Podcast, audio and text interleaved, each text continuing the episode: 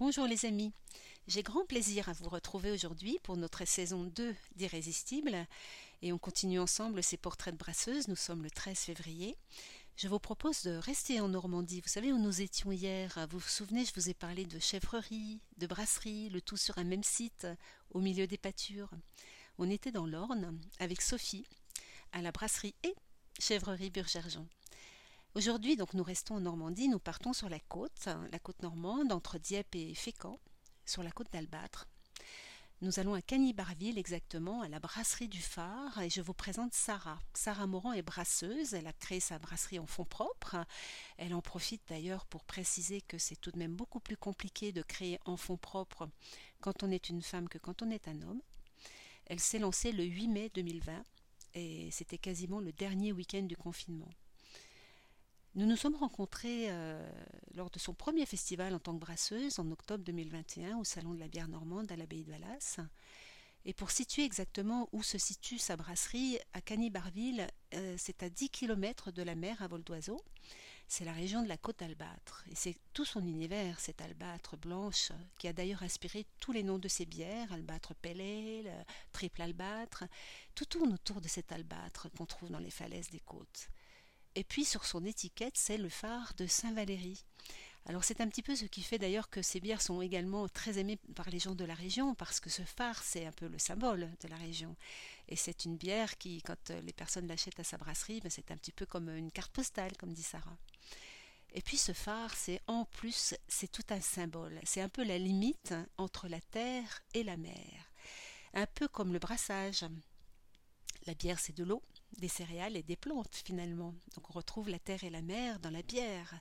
Et c'est en plus très représentatif euh, de son caractère, les pieds sur terre et la tête dans les nuages. Alors qu'est-ce qui se profile pour sa brasserie en 2022 au-delà d'un développement de sa production, parce qu'elle va, elle va passer d'un outil de production euh, de 150 litres à 500 litres, donc c'est tout à fait petit à petit qu'elle va pouvoir développer, eh bien on va la retrouver en avril à la fête de la bière normande, ça sera d'ailleurs euh, leur deuxième participation, et comme ce salon a été son premier salon en tant que visiteuse, ça a été euh, pour elle une grande joie en octobre de se retrouver de l'autre côté de la table. Comme elle dit, c'était d'ailleurs un aboutissement, une grande joie. Et puis le fait d'avoir euh, rencontré euh, des gens qu'elle admirait et qui sont devenus maintenant des collègues, voilà, c'est quelque chose qui, qui, lui tient beaucoup à cœur de préciser. Côté gamme, euh, comme je disais, les noms des, bières ont des, noms d'albâtre. Hein. une pale ale albâtre, une triple albâtre, une red ale, une red albâtre qui est en fait un style euh, Irish euh, red ale, et puis également une blonde désaltérante qui s'appelle la soif, tout simplement accessible à, tous, comme, comme dit Sarah, elle pense que c'est une bonne entrée pour justement ouvrir les portes du monde de la bière artisanale au plus grand nombre. Alors en projet, ce qu'elle a notamment, c'est une bière qui se marie très bien avec les fruits de mer. Et si tous les accords sont possibles avec les huîtres et les bières, notamment dans cette partie euh, de la France proche de l'Angleterre, euh, où on évoque surtout les stouts et les, huîtres, eh bien Sarah, elle penche plus vers une bière euh, pâle, très aromatique sur les agrumes. Ce qui est intéressant en plus, c'est que cette bière, elle va être développée avec la poissonnerie de la commune. Et c'est ce qui intéresse vraiment beaucoup Sarah, c'est de faire travailler les artisans, les commerçants de sa commune, de mettre en valeur euh, tout simplement les gens de son territoire. Euh, cet hiver, par exemple, sa première association euh, avec euh, des commerçants, ça a été avec la mercerie de Cagny-Barville, où elle a confectionné avec elle des petits sacs pour emporter les bières, tout simplement avec des sacs de malt de la malterie de l'Ouest, et en plus, comme ils sont très jolis avec la petite tête d'âne dessus, bah, c'est ça qu'on fait un carton. Alors ma dernière question, elle concerne plus précisément Sarah. Je lui ai demandé qu'est-ce qui la met en joie au quotidien. Alors elle me rappelle qu'elle travaillait avant dans un grand groupe immobilier au sous-sol d'ailleurs.